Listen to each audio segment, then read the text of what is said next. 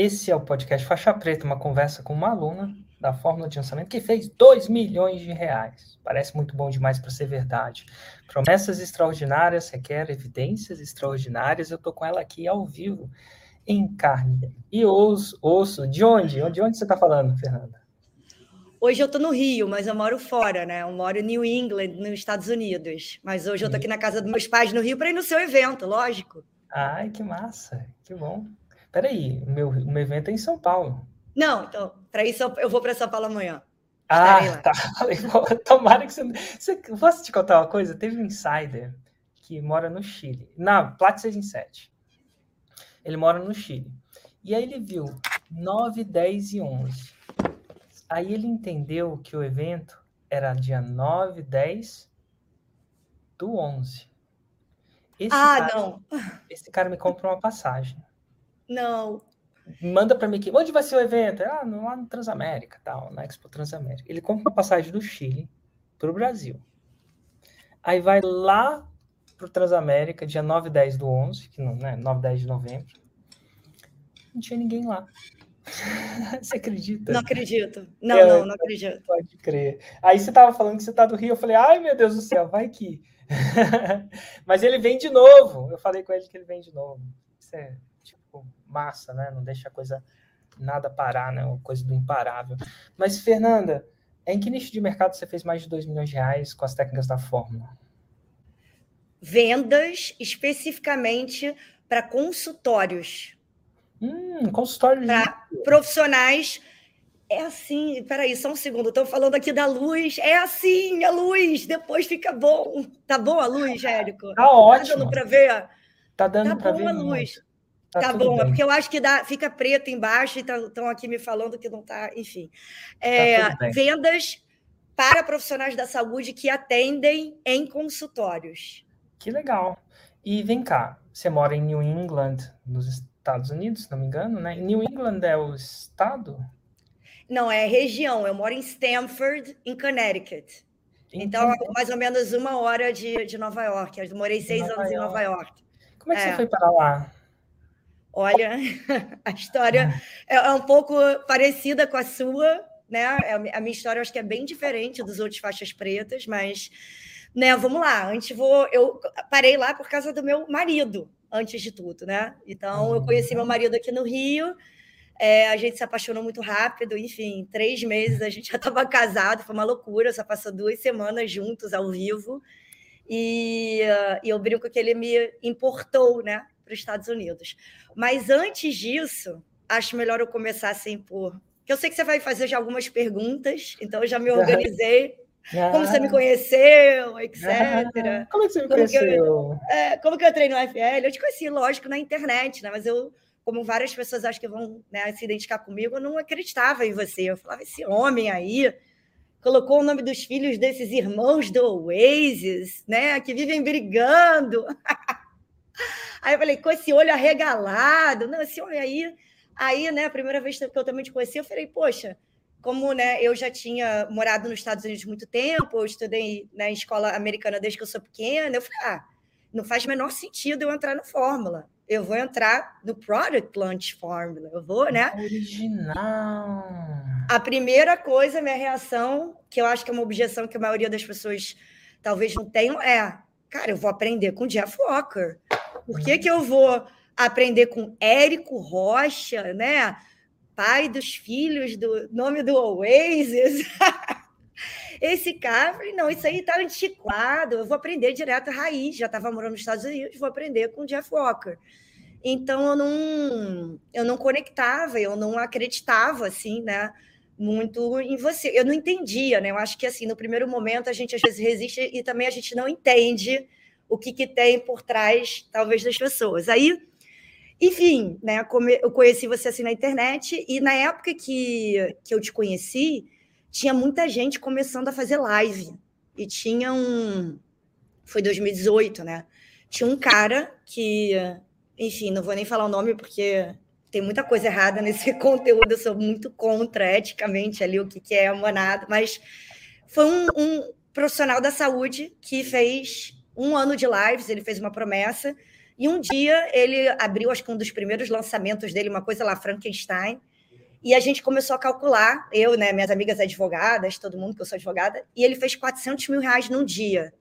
E nesse dia eu surtei. Eu falei, cara, tem alguma coisa nesse marketing digital. O cara fez 430 mil reais num dia. Eu ficava calculando várias vezes na calculadora, assim, sabe? Falei, não, não é possível. E isso era, assim, o, o ano que eu jamais ganhei dinheiro na vida trabalhando, que eu me matei de... Assim, era inimaginável porque eu sabia o quão difícil era ganhar acima de 400, 500 mil reais por ano no Brasil, né? sendo mulher no Rio. Então eu fiquei louca, eu fiquei louca. Eu falei assim: não, tem alguma coisa nesse digital. Aí eu fiz uma promessa de fazer um ano de lives. Né? Mas isso quando eu fui demitida, enfim, tem uma história. Eu não entrei para o digital assim direto, não. Eu não queria empreender. Nunca quis empreender. Eu não sou. É, como outras pessoas aqui, né, que sonhavam empreender, ter empresa, eu não queria de jeito nenhum ter minha própria empresa. Então, tudo ao contrário. Mas, né, para isso fazer sentido, faz sentido para você eu começar a contar na, na ordem, para as coisas se encaixarem, para não perder. Faz sentido? Faz tá, eu vou, eu vou começar então, assim, para minha cabeça não funcionar, que eu estou muito nervosa, né? Era o meu maior sonho estar tá aqui. Mais do que ser faixa, faixa preta, acho que era meu sonho estar tá no podcast Faixa Preta, porque as histórias das pessoas no seu podcast mudaram minha vida. A quantidade de vezes que eu estava andando em Nova York com meu AirPod chorando na rua, ouvindo você contando que foi, fez até aula de teatro, que falaram assim: ah, stop fucking me with your eyes, Erico, quando você fez uma você viu essa parte? Olha. Eu vi essa parte, eu vi tudo, vi seu podcast também agora no Hotmart, cara, vi tudo, vi tudo. Então, era para mim uma honra estar entre essas pessoas que eu admiro tanto, que mudaram tanto minha vida, que são essas histórias, o casal Moretti, do Liso Perfeito, a Sabrina, cortadora de cana, a Gisele Hedler, a Ana Marta, a Bárbara a Bruna, a Débora Dengo, que viraram minhas amigas. Então, assim, para mim é estar tá aqui não tem não tem maior reconhecimento, talvez seja mais importante até que essa, essa placa atrás de mim, qualquer faturamento, é eu estar, estar aqui entre essas pessoas que eu, que eu admiro tanto, né? Mas, enfim, é, eu venho né, de um, de um background muito diferente. Eu sou originalmente advogada, que eu nunca exerci, aliás, e eu passei muito perrengue, né, até chegar aqui no empreendedorismo e no digital, acho que como todo mundo, né? Cada um tem os seus perrengues, mas os meus foram um pouco diferentes. Eu trabalhava numa área muito hostil, eu, né? É, eu trabalhava no mercado de capitais, então por isso que eu me identifiquei com você, você falando que trabalhava, acho que no JP, né? Você trabalhava no JP, JP Morgan, né? Entre uns é, entre eu... outros. Sim, conheci esse, esse pessoal na época de IPO, enfim, tudo mais. Eu trabalhava na, na área de né, abertura de capital de empresas, para quem não sabe o que é IPO de estagiária. E assim, loucura total. A gente virava noite no escritório, tinha geladeirinha com Red Bull, meus chefes todos trabalhando para caramba. A gente era gente assim que foi para Stanford e que dormia no banheiro. A gente dormia deitado no banheiro, que não dava tempo de dormir. Tinha tipo, cara, é, tênis no, no consultório, não, no escritório, tinha que ir correndo para protocolar o prospecto. Então, assim, eu nunca trabalhei num lugar normal, nunca. Era aquela loucura, Polícia Federal invadindo banco, na época do Citigroup, do Brasil Telecom, enfim, eu nunca trabalhei num lugar normal. E eu falava, olha, desde essa época, eu falava, cara, tem alguma coisa de errado. Se esse, né, um dos meus chefes tinha ido para Stanford, um advogado assim, excelente, eu falei, é isso que eu preciso fazer para eu ter sucesso, né, para eu ganhar dinheiro, para eu para eu ter uma carreira de sucesso, isso aqui não é sustentável. Eu falei, tem, tem, alguma coisa de errado, né? Foram as outras coisas lá que aconteciam com, com alguns chefes. Eu falei, eu não quero isso para minha vida. Não, não dá, entendeu? Apesar de que eu gostava da loucura, tá? Durante uma época, só que estava tendo burnout, estava com, né, indo para neurologista, muito problema de enxaqueca, e eu tinha, sei lá, 20 e poucos anos. Eu falei, isso aqui não, não, não, faz sentido, deve ter outro meio. Mas, enfim, eu não ia decepcionar meus pais, que pagaram a minha vida inteira, escola americana, me mandaram para estudar fora, tive oportunidades que não tem nem como, né? Sou muito grata, meus pais, os dois que trabalharam a vida inteira muito, os dois trabalham muito. E eu falei, eu tenho que, eu não vou morrer bacharel em direito, eu vou tirar essa OAB, nem que eu nunca mais use e afogue ela no copo de vodka. Mas eu vou tirar essa bendita dessa OAB. Aí, e aí que conecta com o que eu estou fazendo agora, que eu atendo profissionais da saúde, né? E eu, eu nichei meu negócio né, para eles, porque eles mudaram completamente minha vida. Quando eu fui fazer o AB, eu era lá muito CDF, top 10% da turma da PUC do Rio. Eu era boa aluna, sempre fui boa aluna. Só que eu ficava muito nervosa, como eu estou agora, aliás.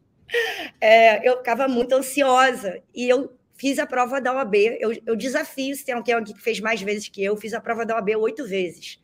Eu demorei uns dois anos para passar na prova. Eu não conseguia passar na prova. Eu passava mal na hora, eu esquecia tudo. Também minha prova foi anulada, aconteceu tudo. E aí, nessa época, eu já fazia terapia há muitos anos, né? Que eu passei é, um problema de um, um, trauma de violência quando eu tinha 20 anos, muito sério. Então, minha psicóloga assim mudou minha vida, a Mônica Guinle.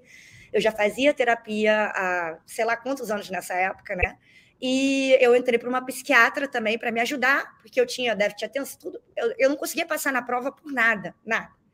E elas duas já, assim, eu só passei na prova porque eu fiz esse, esse tratamento com elas duas e porque na época que eu passei na prova, minha mãe teve um tumor no pâncreas, quase morreu, foi salva também, né, pelo doutor Ribamar e pelo doutor Roberto Zani, que é meu clínico geral, e porque no meio disso também minha avó minha primeira avó né, faleceu, então foi tudo tão louco que eu passei na prova. Mas quando eu passei na prova, eu enfrentei né, esse, esse primeiro aí, obstáculo, eu fui oferecida, aí que eu me lembro muito de você, trabalhar numa seguradora. Me fizeram uma, uma proposta para eu vender seguro de vida. E aí todo mundo me achou completamente maluca. Como é que você vai ser advogada, você não sei o quê, né? Você vai vender agora seguro de vida, você vai virar corretora. Eu falei, olha, esse negócio é muito legal. Primeiro que tinha já um negócio do que do marketing digital. Os ganhos são não tem limite de quanto você pode ganhar, comissionamento. E dois, que um, eu estava ajudando as pessoas com uma coisa que elas não querem comprar, porque ninguém quer comprar seguro de vida, ninguém quer falar sobre isso. Eu falei, mas isso aqui faz muito sentido. Eu tenho seguro de vida até hoje, aliás. Caramba, você, Parabéns, não acredito, não esperava nada diferente de você. Não que eu precise mais, mas eu ainda, eu ainda tenho. É engraçado, né? Eu tinha, eu comprei na época do banco, né? Ótimo, é impiorável, Érico. É, há uns 20 anos, 15, 15 anos, não sei lá. Certo. Mas enfim, hoje meu seguro de vida acabou, né? Meu seguro de vida, até eu não fazer besteira com o que eu construí no meu empreendedorismo, mas, mas ele já tá lá, é muito louco. Mas enfim, Inclusive, quando Ou... você paga, você compra, você compra de primeira e fica barato, depois ele vai. Né? Ou live. Muito, é, é, depois ele fica mais caro, né? É, naturalmente, estatisticamente, é mais provável você morrer aos 40 do que aos 20, mas enfim, ou aos 60 do que aos 40, sei lá. Mas aí você começou a vender seguro de vida, mulher. Todo mundo me achando assim, louca. Teve uma pessoa da minha faculdade que falou: uma coisa que eu achei uma das mais ofensivas até que eu já escutei. Ah, você com esse sobrenome, MacDove, assim, que tem meu sobrenome? Assim, como assim? Eu não posso vender seguro? Assim, enfim, eu sempre me senti muito deslocada da onde eu moro aqui do Rio, né? Do, da, aqui é muito um condado, é muito provinciano, os valores, eu, as coisas que as pessoas pensam. Eu, eu não me identificava. Eu falei, cara, isso não, não é não é o final do meu seriado. Não quero que a minha vida seja assim, entendeu? É eu casar com alguém, aí eu cuidar das crianças. Nada de errado com isso, como você fala toda hora, mas não era o que eu queria. E ter um emprego, mas e ter um salário ali, e, sabe, depender do meu marido, como tantas pessoas que eu conheço. Eu não queria aquela trajetória é, linear. E a minha mãe, o exemplo que eu tinha em casa, e meu pai eram muito diferentes disso. Vinham de famílias que tinham uma condição muito boa, mas que sempre trabalharam muito e passaram por muita coisa já na vida. Então, falava, não, tem outro, tem outro jeito, tem outro caminho. Aí comecei lá a vender seguro de vida. Cara, já no, no segundo ou terceiro mês tem uma cobertura que chama doenças graves, né? Que se você tem um câncer, um AVC, você recebe até. Agora mudou no Brasil, não sei mais, mas um milhão de reais em vida, 500 mil reais em vida. Na minha época era 500 mil. E a minha melhor amiga do trabalho, que eu mais adorava, que a gente mais competia, não sei que tal, ela teve um AVC. Eu estava eu, né, a Glaucinha, estava eu, Nelsinho, um dia almoçando, que era o meu MFA, que eu, enfim, meu mentor me ensinou, enfim, ele e, e o Cezinha, tudo assim que eu sei de vendas, os caras são, tive a sorte de trabalhar com as melhores pessoas do mundo, e ela teve um AVC, a gente foi no hospital, a gente conseguiu, mexeu lá todos os, né, ela tinha o seguro, pagou o seguro, os, os médicos cuidando dela lá no Palpador, eu falei, caramba, não é à toa que eu tô aqui, sabe? Não, isso não é coincidência. E aí eu fiquei assim, no começo eu não estava conseguindo vender nada, porque eu não, não sabia, eu não seguia o modelo, tá? Eu não seguia o modelo, tinha um modelo de vendas o livrinho azul, que você tinha que seguir o modelo. E aí foi a lição mais importante que eu tirei agora para virar faixa preta. Eu não segui o modelo. E o meu Mr. Miyagi, o César Vidal, falava: você não está seguindo o modelo. Aí tinha treinamentos, tipo Implementation Days, tinha treinamento sábado de manhã, tudo. Eu falei assim, cara, é isso, né? Eu não estou seguindo, tem alguma coisa de errado, porque o modelo funciona, o problema sou eu.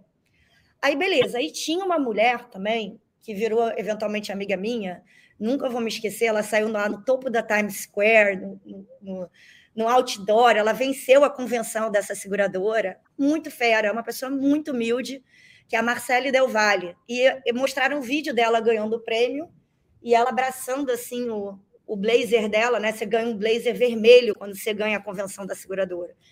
E ela era uma pessoa muito humilde, morava numa casa de barro. Eu falei assim: não, não é possível, cara. Se ela conseguiu isso, que foi o efeito que o podcast Faixa Preta teve em mim. Eu tive mais oportunidades, eu tive, olha o que, que meus pais me deram, olha o que, que eu tive acesso. Eu já morei na Suíça, tipo, eu já tive, não posso negar uma vida que eu, cara, dou graças a Deus todos os dias que meus pais brigaram muito para me dar e trabalharam muito para me dar. Se ela conseguiu, eu também consigo. Eu só tô, eu não estou seguindo o modelo. Aí eu fiquei obcecada, resumi lá todo o negócio, é, comecei a seguir o modelo e aí deslanchou. Consegui ir para a convenção em seis meses, vendi a maior apólice de seguro do Brasil na época. Meu nome foi lá para um R, né, do recorde da empresa, que tiraram depois, aliás, vou contar essa história. E tudo começou muito bem. Eu comecei a ganhar, pode falar valores, essas coisas? Pode, por favor. É porque eu estou muito acostumada. Eu estou muito acostumada a falar todo mundo de valores. Na seguradora tinha quanto cada um ganhava de comissão. E eu sei que isso não é comum em outras áreas, as pessoas não sabem quanto outras ganham de salário, essas coisas. Aí nesse ano, junto com bônus, com tudo, eu tinha 32 anos, hoje eu tenho 39, eu estava ganhando 680 mil reais por ano. Que, ou seja, no banco, né?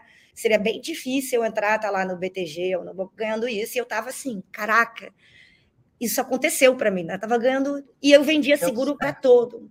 Deu certo, deu, deu muito certo. E eu comecei a vender seguro desde para pessoas de muita alta renda, assim, um cara que era CEO de uma empresa de óleo e gás, que só fazia o seguro para fazer o patrimônio dele ficar impenhorável, se tivesse desconsideração da personalidade jurídica. Ele não precisava do dinheiro se ele falecesse.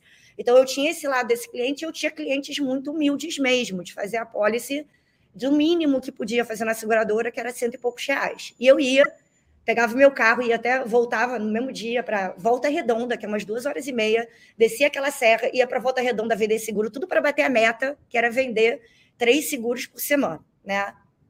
Aí, enfim, consegui ir para a convenção, foi incrível. Tive que entregar a pólice de motoboy, que não dava tempo de me, me classificar. Enfim, tudo aconteceu nessa época. E eu ganhei esse prêmio que eu ia com a minha família né, para Nova York, a convenção era em Nova York, e pagavam tudo. Então, levou eu, meu pai e minha mãe, tipo um Oscar, assim, subi em cima do palco, ganhei um prêmio. Falei, gente, que, que é isso? Que tá... assim, melhor momento, assim, até então da minha vida, né?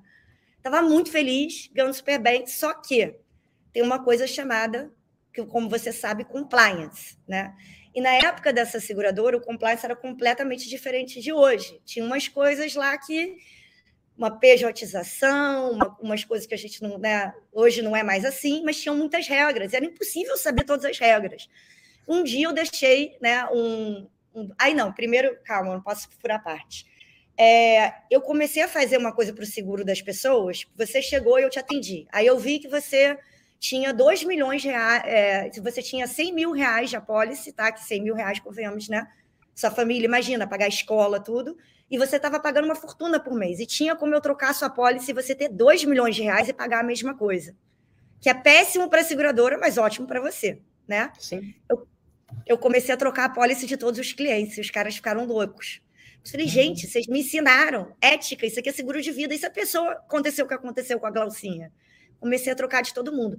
E assim, era ruim, óbvio, para minha comissão, não contava para a convenção, mas era certo a ser feito. Ninguém nunca vai me convencer do contrário tomei um compliance. Né? Nesse dia que eu tomei o compliance, que me tiraram da segunda convenção, que eu já estaria classificada, não sei que tal, eu falei, olha, tem alguma coisa muito errada na vida. Eu não, o que eu fiz não é errado, é melhor para os meus clientes, estão me punindo.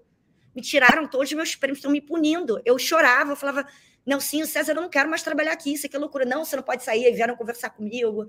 Eu produzia muito, eu vendia muita pólice, né?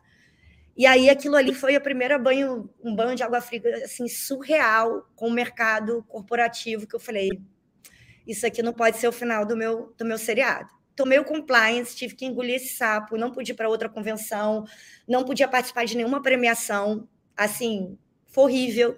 E aí eu esqueci, eu esqueci não, eu não sabia e eu deixei um documento numa casa do cliente que era uma via que não você tinha que tirar assinatura ao vivo.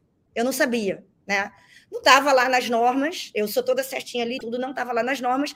E como estava acontecendo um problema jurídico muito grande nessa época na empresa, de o seu bônus, aí se você entrasse na justiça você ganhava muito dinheiro, entendeu? As, a empresa começou a mandar embora, por qualquer motivo, todos esses corretores mais antigos.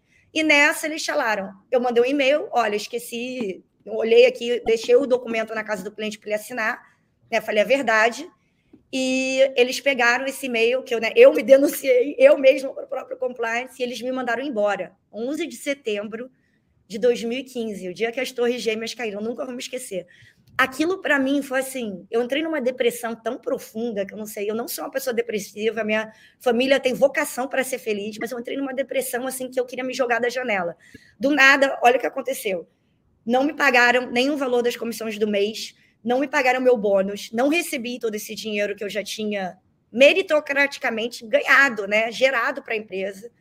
Não recebi esse dinheiro, fali completamente, né? Já eu tinha viajado cinco vezes no ano, eu tinha assim, estava contando, faltava uma semana ou duas semanas para receber meu bônus. Eles não me pagaram. Mas eu fiquei tão mal, eu fiquei tão mal. E nessa época, minha psicóloga começou a me atender de graça. Tá? Isso também mudou eu já era paciente dela há muito tempo, eu não tinha como pagar ela, não tinha como pagar minha costureira. E eu falei, cara, eu vou ficar devendo para os bancos, os bancos me processaram, mas eu não vou dever para as pessoas. Aí eu comecei a vender tudo meu, roupa, não sei o que, tudo meu. Primeiras pessoas que eu paguei, minha psicóloga, minha costureira, as pessoas, né? O banco eu fiquei devendo anos até. Aí, é, e isso todo mundo, né? Eu que tinha aquele reconhecimento, sou leonina, tinha subido em cima do palco com a minha família, eu fui do do luxo ao lixo, assim, literalmente. Eram as pessoas falando que eu era antiética, que eu tinha. Ficou até tremendo falando sobre isso, que eu tinha é, sido mandada embora por compliance, entendeu? Isso, assim, para mim foi a pior coisa que eu já passei na minha vida. Eu fiquei muito mal. Eu falei, agora eu tenho que me reinventar, o que, que eu vou fazer? E não tinha como trabalhar em nenhuma outra seguradora que nem essa, porque os caras são. As pessoas que trabalham lá são tipo os faixas pretas, são absurdos, eles são muito bons, o treinamento é excelente, enfim, eu tinha, e não tinha outro lugar para eu ir, não tinha. Trabalhar né, aquele treinamento, não tinha como ir. Aí, enfim, eu falei, eu vou ter que agora ou vender sozinha, eu vou ter que empreender e ter minha corretora, ou eu trabalho para outra pessoa. Aí eu fiquei tentando vender sozinha, eu estava muito deprimida, eu não conseguia. Liguei lá para o pai do meu ex-namorado, que era chefe do meu pai, onde meu pai trabalhava, uma confusão, assim, que é um empreendedor excelente ali, por favor, me dá uma chance, me contrata, e eu vendo seguro corporativo, né? E vendo seguro de pessoas individuais, mas eu te garanto, né? Me dá uma chance. E aí eu apliquei a mesma copy que eu tinha aplicado quando eu entrei nessa seguradora, que aliás, já esqueci de falar essa parte. Quando eu fui entrar na seguradora, não queriam me contratar. Falaram assim: ah, você não teve um cargo de gerência, você não tem experiência. É, desculpa, mas não era muito difícil passar nesse processo seletivo para virar corretora dessa seguradora. Muito. Aí eu peguei, tomei um copo, assim, um gole da água, olhei para o diretor, que era o André na época, e falei, cara, eu não consigo mudar o que está escrito nesse papel, meu currículo, meu passado. Se você acha que eu sou uma patricinha da Zona Sul, que eu tive, né, estudei, que eu não vou trabalhar, que eu não vou, enfim, que eu não vou dar meu tudo nesse trabalho, eu não posso mudar isso. Mas eu posso te garantir uma coisa: se você não me contratar, vai ser o pior erro que você vai fazer na sua vida, porque eu vou ser a melhor corretora. Eu vou me matar ser a melhor corretora. Me oferece o pior salário, que você ganhava tipo uma bolsa, auxílio quando você entrava. Me oferece o pior salário que eu quero entrar eu tô com vocês e eu vou para essa convenção. Aí eu entrei ganhando dois mil reais bruto, que não dava nem para pagar o que eu gastava de gasolina, táxi para ir vender as apólices, que nada era. A gente não tinha, né? É, ajuda de custo, essas coisas. Esses dois mil reais nem dá para comer, ir para o centro. Era isso, né? Aí eu, entrei com essa mesma cópia, falei: olha, é, eu preciso de uma oportunidade, eu tô, eu preciso trabalhar, eu tô sem dinheiro nenhum. Eu estava morando com meus pais, com 30 e três anos, que para mim, solteira, que para mim era caramba, minha vida deu muito errado. Já tinha tido 11 namorados, já tinha acabado com todos os relacionamentos que eu tive. De que eu tinha né, passado por esse trauma dessa violência quando eu tinha 21 anos. Eu tinha muito problema em confiar nas pessoas e muito problemas com relacionamentos. Enfim, eu estava assim no meu pior momento. Aí ele me contratou, eu comecei lá. E aí, quando eu comecei a vender seguro corporativo e tudo, tive lá a minha sala, não sei o que tudo, eu conheci o Fabiano. Eu conheci meu marido, porque ele começou a trabalhar com seguros em Nova York. E ele estava numa fase completamente trabalhava num banco, ele saiu com o time dele, esse banco né, fez um IPO, ficou todo mundo riquíssimo, ele tinha acabado de sair com o time dele. E ele começou a vender seguros, e aí uma amiga nossa em comum apresentou a gente, ia tomar um café com a gente, e acabou não indo. E eu fui tomar o um café com ele na livraria da Travessa em Ipanema, e porque ele queria saber do mercado de seguros, e eu já era parte da Million Dollar Roundtable, né, que é uma associação internacional de financial professionals, que eu tinha ido para a convenção também, tudo. Aí essa amiga não foi, a gente ficou lá conversando, chegamos 5 horas da tarde, fomos embora 11 horas da noite, nos apaixonamos, ele estava no Rio por causa de um casamento de um amigo, e eu, né, não levei nada a sério, falei, esse cara é lindo, maravilhoso, aqui de Nova York, cheio de mulher lá, mercado que não sei, ah, aqui, vou ficar com ele, vou aqui, mas isso aqui não vai dar em nada, eu estava lá, né, achando que a minha vida não, não tinha como dar uma virada assim. E aí, ex-Fabiano, a gente realmente se apaixonou. Ele veio em dezembro, apresentei para minha família. E ele falou: a gente precisa ver esse negócio da gente casar, você vir morar comigo nos Estados Unidos. Eu falei, você está brincando? Que maneira casar? Não é assim que é na minha família, não. Você tem que pedir minha mão para o meu pai, para minha mãe, não sei o quê. Eu achei que ele estava assim, brincando. Aí eu fui visitar ele em fevereiro. Eu conheci ele em Dia das Crianças, em outubro. Só passei a semana com ele ao vivo. Algumas vezes que eu saí com ele essa semana, Algumas vezes que eu saí com ele em dezembro, que ele ficou, sei lá, uma semana no Rio. E em fevereiro fui lá para casa dele, lá no Brooklyn, né, Nova York, na época ele morava no Brooklyn. No último dia da viagem, ele tira um anel de dentro aqui do bolsinho da, da camisa e me pede em casamento. Eu liguei chorando para minha mãe, minha mãe achou que eu tinha sido é, assaltada, alguma coisa horrível aconteceu, porque ninguém, assim, como é que ele me pediu em casamento? Falei, mãe, eu tô noiva, eu vou casar com ele. Aí a minha família inteira, assim, eu voltei, todo mundo meio quieto, assim, cara, ela tá completamente maluca de vez. Ela nem conhece esse cara. E eu falei, eu, eu nunca tive tanta certeza de uma coisa na minha vida. Casei com ele em um mês, vim para os Estados Unidos, casei, fiz um casamento, cara, eu não tinha nem flor, né, buquê, a gente comprou no Whole Foods, tudo em cima da hora, assim, uma confusão. Mas alugamos uma casa no Airbnb no Hampton. Mercado, buquê. Ai, meu Deus. Tá entendendo? Isso para uma mulher isso para uma mulher não tinha flores, não tinha bolo, não tinha nada. Arrumou um padre, foi o padre, o vestido foi com tecido que sobrou, sobrou de uma costureira que sempre fazia meus vestidos. Fez o vestido em duas semanas, assim, uma confusão. E eu falei, eu quero casar no Hamptons, porque é onde teve The Affair, o seriado, aquele lugar é lindo. Quero casar lá e quero um casamento. Só foram 12 pessoas, lógico, porque em duas semanas eu fiz o casamento. Enfim, foi incrível, maravilhoso, a gente casou. Aí a gente estava muito ferrado. Imagina morando em Nova York, cidade mais cara do mundo, ele ganhando em comissão. E eu só podia vender se fosse vender alguma coisa pelo telefone para o Brasil, mas eu não podia trabalhar lá, porque demora para chegar o visto. Então, eu não podia trabalhar em Nova York. Eu cheguei lá com nem lembro quanto, não era nem 10 mil dólares, que obviamente acabou muito rápido. A gente foi morar num apartamento tipo Friends, assim, só que muito mais perrengue, quatro andares de escada. Tinha que subir assim, de quatro andares de escada, com as compras de supermercado. É, era muito perto de outro prédio, um bando de pombo, sabe? O pombo passa um bando de doce. Cara, era uma confusão. Mas eu estava mega feliz. E assim, eu já queria muito sair do Brasil na época, né? Eu queria voltar a morar nos Estados Unidos porque eu não me identificava. Então eu acho que eu atraí isso, sei lá, acho que foi intervenção divina aí de todos os deuses eu não me identificava com os valores, com as coisas, de como o modus operandi das coisas aqui, com os homens, com nada. E assim, eu me sentia que eu não pertencia, que eu, que eu vivia no universo paralelo, eu precisava achar meu mundo paralelo. Eu precisava voltar a morar nos Estados Unidos. Na época, eu estava tentando migrar para o Canadá, porque Estados Unidos, eu não tinha nunca 500 mil dólares para né, visto de investidor. Então, eu estava tentando ir para o Canadá e, no meio disso, eu conheci, eu conheci o Fabiano. Eu estava trabalhando para juntar dinheiro para ir morar fora. Eu queria sair fora. Né? Eu queria outra vida, longe é, do, do que eu vivia aqui, tá? Que para mim eu não me encaixava. Aí é, a gente passando muito perrengue, finalmente chegou meu primeiro visto, que é uma autorização que te dá seis meses para trabalhar, e dentro desses seis meses, geralmente, chega o seu green card, a entrevista e tal. Só que era a época do Trump, não sei se você se lembra, que ele começou a fechar toda a imigração, aquela confusão, atrasou todos os green cards, então, assim que chegou meu green card, eu consegui, né? O meu green card, não, meu, meu permission, né? Aquele work authorization, eu consegui um emprego muito fácil, porque eu já era Million Dollar Round Table, já tinha reconhecimento, tipo, todas as seguradoras queriam me contratar. Fui lá trabalhar no prédio, né, que filmaram Wall Street, aquele filme, a segunda versão, tipo, sonho americano, assim. Falei, cara, eu tô trabalhando em Nova York vendendo seguro, isso é muito surreal, assim, eu tava, assim, muito feliz. Só que a alegria, obviamente, não era o final do meu seriado, não era o final feliz, durou pouco, em seis meses meu visto venceu, eles mandaram um negócio, a notificação do meu green card para o meu endereço antigo, eu não recebi, cancelaram o meu processo todo do green card, eu fiquei, tipo, ilegal nos Estados Unidos. E aí, a seguradora que eu já estava vendendo, teve uma semana que eu vendi, cara, mais de 15 apólices na semana, teve que me mandar embora, para o desespero deles. A meta era vender 15 apólices em seis meses. Eu já tinha fazer em uma semana um, e eles tiveram que me mandar embora, porque estava sem visto. Aí que eu te conheci. Aí eu falei, cara, o é, que, que eu vou fazer agora? Eu comecei a ficar deprimida de novo. Eu estava em Nova York, toda, várias amigas minhas vindo, várias coisas. Eu não podia, não tinha dinheiro, né? Eu, eu tinha acabado de começar a ganhar dinheiro. Cara, o que, que eu vou fazer agora? Isso aqui eu não sei quanto tempo pode demorar. Não dá para eu ficar sem fazer nada. Eu sou muito imperativa.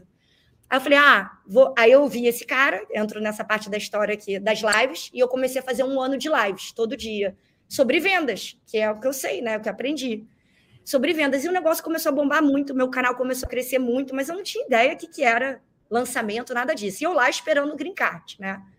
Um ano e meio eu fiquei nessa, esperando o Green Card. Um ano e alguns meses aí, até resolver a situação. Quando resolveu a situação do Green Card, um ano e meio depois, eu já estava fazendo um ano de lives, eu já sabia quem você era, mas eu não, acreditava, né? Enfim, não estava comprada com você zero. Não conhecia o podcast Faixa Preta ainda, que se eu tivesse conhecido nessa época teria sido bem diferente. E aí é, eu eu comecei, eu chegou meu green card e eu já tinha vários seguidores, então começaram assim, gente que trabalhava na Amazon, gente que trabalhava na Apple, gente que trabalhava no Google, começaram a me indicar para as vagas e seguidores começaram a me ajudar. Aí eu falei, cara, eu vou trabalhar na Amazon, na Google, no Facebook, vou ganhar tipo, pode falar, né? Eu vou falar valores para ganhar, sei lá, no mínimo 200 mil dólares por ano. Eu estava assim, cara, que máximo. Minha vida realmente eu dei a volta por cima. Só que aí tinha um problema. Quando você vê, não dá mais para desver. Eu já fazia as lives, as pessoas estavam tendo resultado, eu já tinha me acostumado, tá? Não achem que eu não existe isso. Quem fala que ah, comecei a fazer live, era tudo incrível, máximo.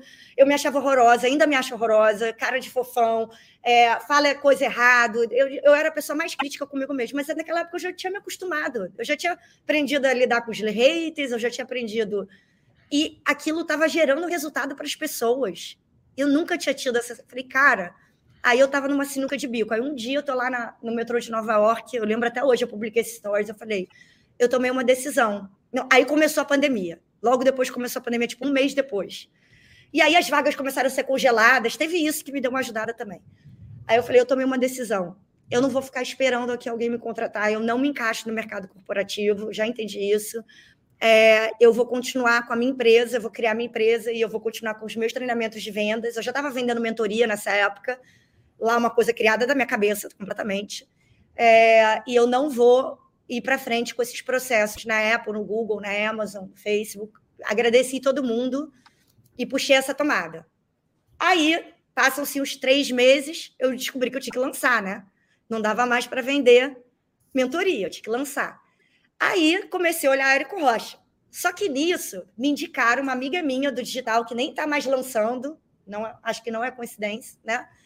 Ela estava lá no, enfim, eu, eu brinco que é o, é o, lado Darth Vader, sabe? Ela estava lá no lado Darth Vader. E ela me indicou um cara para me lançar, porque eu me achava muito burra. Eu falei, cara, é impossível eu aprender isso tudo. Eu sou uma meba digital. Eu fiquei duas semanas já sem WhatsApp, porque eu apertei um botão. Eu fui lá na Apple, o cara se esforçou para não rir da minha cara, entendeu? Eu, tipo, eu não consegui instalar o Google Chrome aqui nesse computador ontem. Assim, eu tenho muita dificuldade. Então, eu falei que era impossível lançar. Eu preciso de um lançador tipo ladeirinha. O meu sonho era ter um ladeirinha, que eu já tinha visto, ladeirinha, Kátia. Falei, eu preciso achar meu ladeirinha. Aí ela me indicou essa pessoa, que foi, enfim, outra, outro trauma. E era tudo Frankenstein. Fiz um lançamento completamente Frankenstein. Ele me dava uns esculachos, assim, falava Ai, você está fazendo passar vergonha que você está perguntando isso na live do Marcos Paulo. Era, era um horror. E eu, assim, tudo eu morria de medo. Eu não posso perder ele, senão nunca vou conseguir lançar. Eu era, tipo assim, a cachorrinha dele, sabe? E foi muito. Enfim, foi bem ruim para mim. Mas aconteceu que é, eu descobri umas coisas muito erradas que, que ele estava fazendo. Eu descobri que, para começar, eu levo essa coisa da ética e do, né, do, do que é certo é certo, não importa que todo mundo não esteja fazendo, só você. E ele tinha dado a senha da fórmula para tipo, todos os alunos dele, uma coisa de louco. A gente começou a descobrir vários experts, nós somos seis hoje. E a gente descobriu várias coisas erradas que, que ele fez com a gente. E aí que entra o mentor Luciano, seu aluno, é, que já estava no Insider, que dá treinamentos para aeromoças, aeromoços. E o mentor Luciano, a, a gente conseguiu descobrir, falando desses outros experts que também foram lesados, a gente foi encontrando um ou outro Vinha alguém do nada, você, o fulano também te lançou, vi aqui que não sei o que, nananana. A gente meio que se uniu, virou quase um, um, um, class action, sabe? De seis pessoas contra o cara. A gente não processou ele, mas a gente se conheceu e o mentor Luciano, eu descobri que a senha que ele estava dando de todo mundo da fórmula era do mentor Luciano. Eu falei, Luciano, esse cara tá dando sua senha para todo mundo. Imagina você expulso do insider, você não sei o que, você nem sabe. Eu tô com a sua senha, muda sua senha agora. Fiquei amigo do meu mentor Luciano e assim o mentor Luciano falou: Fernanda, você tem que entrar para o Insider. E foi lá em 2019. É, não, 2020, desculpa. Eu nunca participei de um programa que nem esse, eu estou um ano, isso aqui é surreal. Mas o que é Insider? O Érico Rocha, não é melhor eu entrar no Product Launch Formula? Você não está entendendo, Fernando. Isso aqui, é, eu lembro até a frase, é o BOP dos lançamentos. Você hoje está na Smart Fit. Isso aqui é o BOP, você tem que entrar. Só tem gente surreal, não sei o quê. A mentor Luciano foi a primeira pessoa que fez eu confiar. Falar, caraca, não, eu tenho que ir para o Érico. Aí eu falei com meu marido, né? Meu marido sempre me ajudou muito. Luiz ia na BH comigo, na BNH, lá em Nova York. Era o meu boninho, assim, sabe? O diretor do meu Big Brother era o meu marido, que, enfim, é tudo na minha vida. Ele me apoiou. Outra aí, eu sei que várias pessoas não tiveram essa sorte, graças a Deus, pelo menos essa sorte eu tive. Meu marido me apoiou em tudo, tudo. Aí a gente foi lá assistir o Mundo Fórmula, não lembro, era lançamento da fórmula de lançamento, na época, né? Custava bem mais que hoje. E eu já tinha um dinheiro lá, porque eu já estava né, fazendo do, do, último lançamento que eu fiz Frankenstein com ele, que eu fiz 6 e 7 no primeiro lançamento, não sei como, porque foi um. Não, tenho até vergonha do que, que eu fiz na época, assim. Sim. Aí é, eu comprei a fórmula. Assim, eu estava só esperando você abrir o insider, né? Assim, eu já sabia, eu tinha 100% de decisão que eu entrar por insider, só que como as outras pessoas eu não tinha dinheiro, né? Então, é, eu tinha, sei lá, o que sobrava que a gente tinha de lucro do lançamento era todo o dinheiro que pagava para o insider e tinha outro fator agravante. Eu nunca tinha feito um casamento grande, né? A minha irmã, por exemplo, fez um casamento grande, o máximo.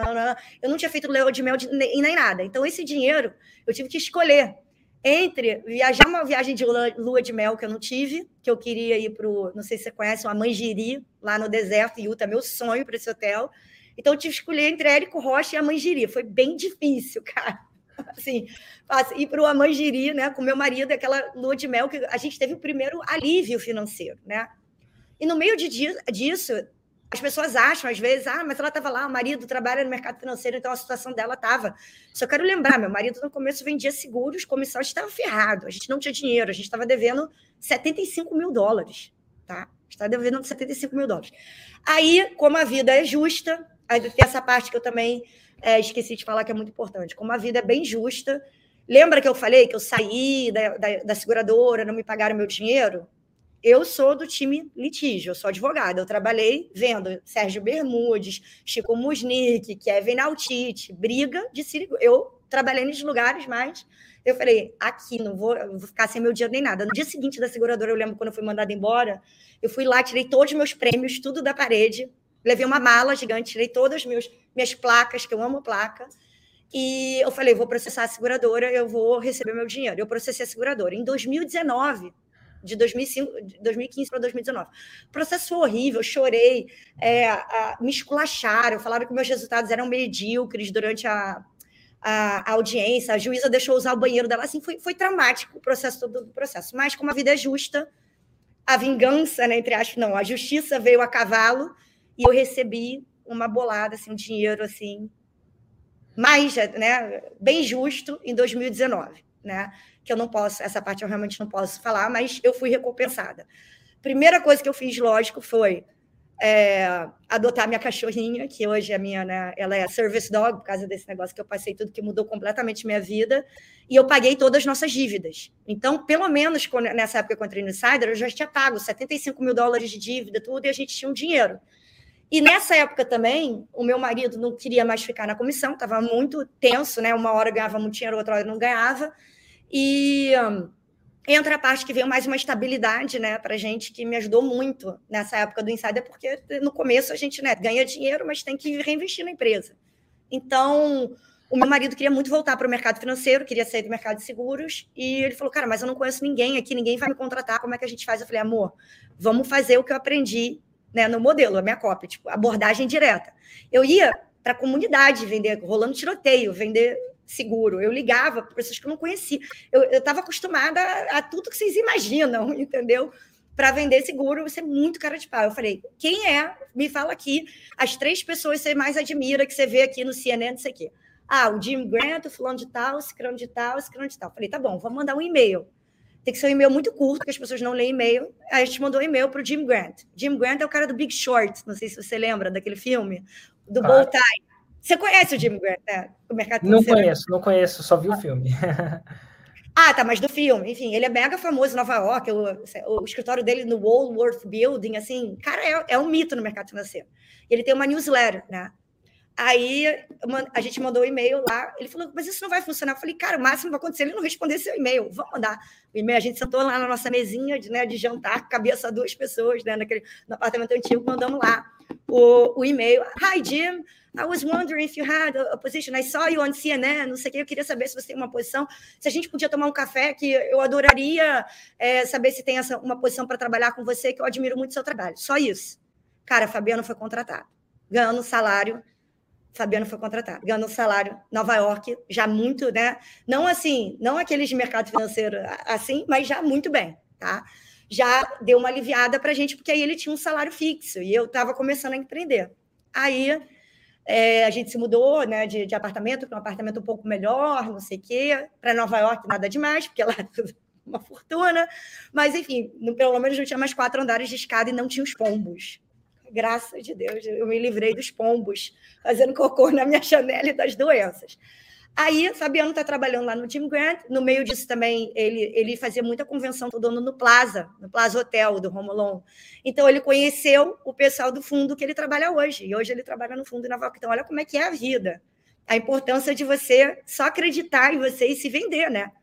Então, enfim, a nossa vida começou a se ajeitar. Aí estou eu lá, aconteceu toda essa história com, com lançador horrorosa é, mentor Luciano, não, não, não. eu falei, cara, é, eu fiquei com muita raiva, sabe? Eu fiquei com muita. Eu falei, olha, eu nunca mais passo isso na minha vida.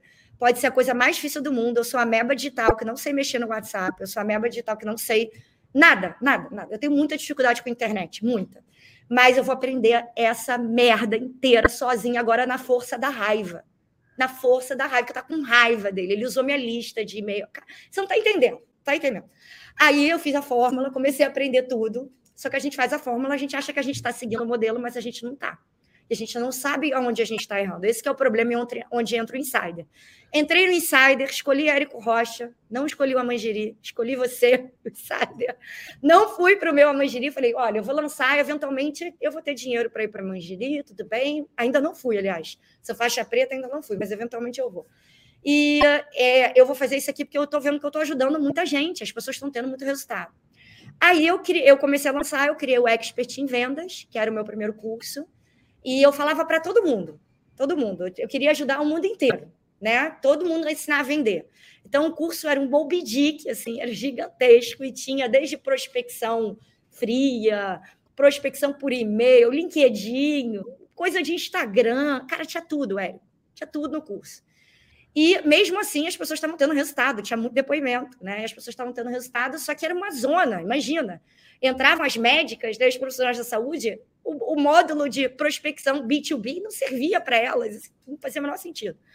Aí então já estava meio penando, porque era muito difícil fazer o tráfego, né? Nichar, e assim, meio que todo mundo era minha persona praticamente. É, só que era mais mulheres, mas enfim, praticamente todo mundo era minha persona, e eu achava, se o Érico, ele fala para todo mundo, eu posso falar para todo mundo, só que eu não, não entendia, né? Então, Enfim, tava nessa, e aí meu canal cresceu muito, eu já tava lá com 105 mil seguidores, e aí veio, porque não é o final do seriado, infelizmente, veio mais uma bomba. Tudo dando certo, eu já estava faturando, eu acho que eu até eu pedi para o meu, é, meu Batman, que eu chamo ele de Batman, me mandar os números. Eu faturava. É, ah, não tenho do ano passado, porque eles não estavam comigo ainda. E tudo isso só eu e meu marido me ajudando, tá? Assim, tinha uma, na época tinha uma funcionária fazendo, enfim, social media na época, assim, mas a gente nunca teve um time grande. E aí, é, o meu marido resolveu que ia sair, né? ia parar de me ajudar, porque a gente estava brigando muito, muito. E tudo aconteceu ao mesmo tempo. É, primeiro, o meu canal foi invadido por árabes tarados que me mandavam foto dos seus órgãos sexuais em quantidades massivas. Então, assim, eu ia fazer uma live, entrava o árabe, aí mandava foto dele nua, é, árabe, iraniano, todo mundo, vocês imaginam do outro lado do mundo aconteceu alguma coisa com o meu canal, a gente não sabe até hoje. E eu já era cliente do Hotmart de Nova York, eles tinham acabado de abrir em Nova York, né? Então eu falei, cara, me ajuda, pelo amor de Deus, eu tô perdendo meu canal. Tipo, eu não tenho como fazer um lançamento. Eu fiz um lançamento, desde que eu comecei, eu só fiz 6 e 7. Eu fiz um lançamento que foi 50 mil, eu chorava. Eu falei assim, não tem ninguém nas minhas lives, tem alguma coisa de errado. Aí aconteceu esse negócio dos árabes, que a gente até hoje não descobriu, me botaram no canal pornô, alguma... eu não sei o que aconteceu. Pegaram e botaram um link do meu canal num negócio de, enfim, coisas para adultos. Não sei o que aconteceu até hoje.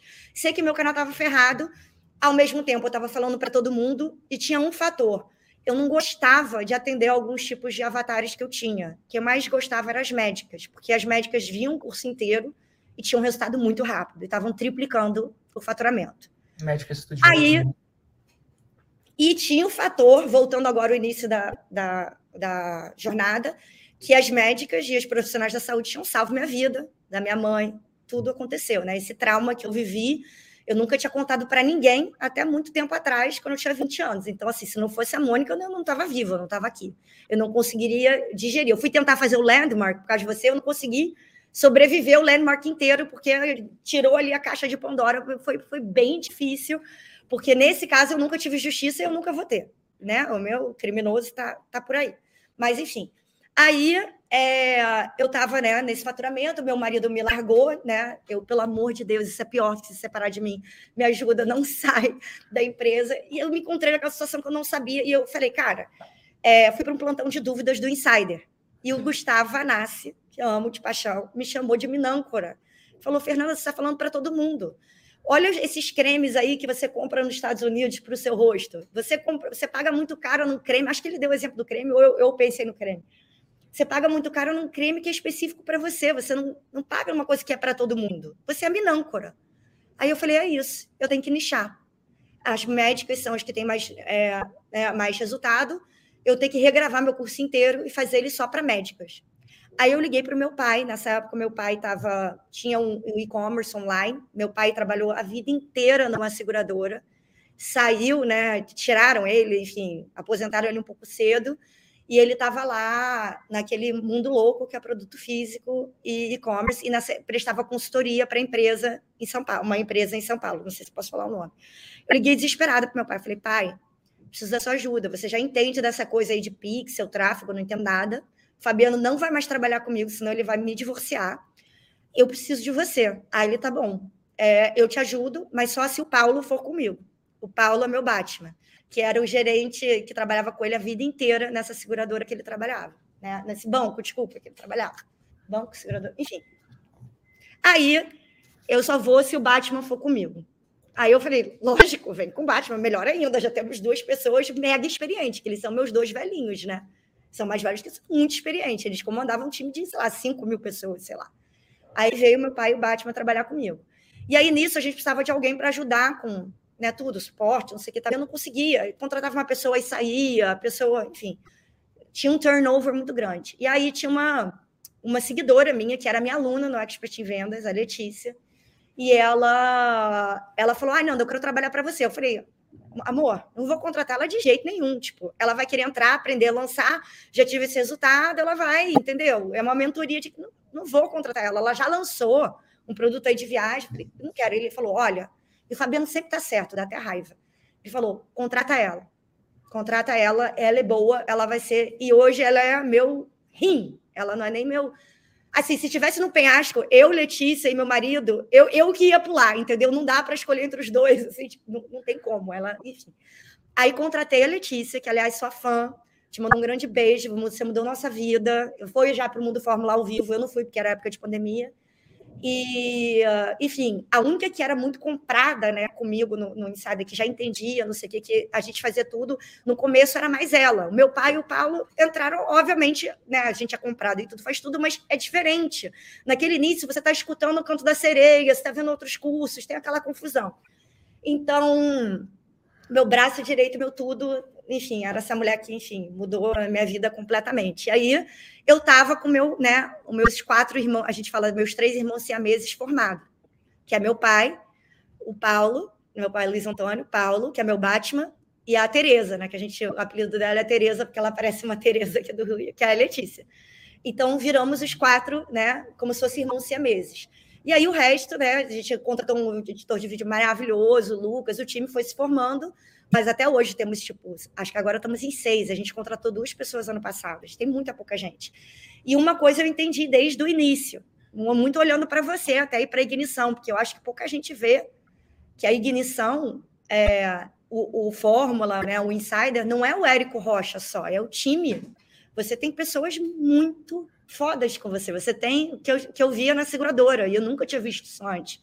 Pessoas tão incríveis trabalhando, né? Um time tão incrível. Tem o Rafa Batista, Thiago Batista, Guia Cardoso, enfim, Lorival, cara, Vanassi, Vânia e Vanessa, Vânia e Vanessa, assim, é inacreditável as pessoas que você está trabalhando com você, e são elas também, né, que fazem essas análises e tudo no Insider, e meu resultado, nosso resultado, meu time está aí por causa, com certeza, do seu time. Então, desde o início eu pensei, tá, lembrando que eu não queria empreender, nada disso, nunca sonhei ser empreendedor, nada. Eu falei, cara, a coisa mais importante que eu tenho aqui são eles. A coisa mais valiosa que eu tenho é meu time, eu não sou ninguém sem meu time. Então, desde o início, falei, vou fazer um pouco diferente do que essa galera que eu estou vendo no marketing digital. Eu quero pagar o que eu puder para as pessoas, máximo, né? E é, eu não vou pirar, comprar o carro que eu queria, o caminhãozinho que eu queria, a mangeria, nada disso.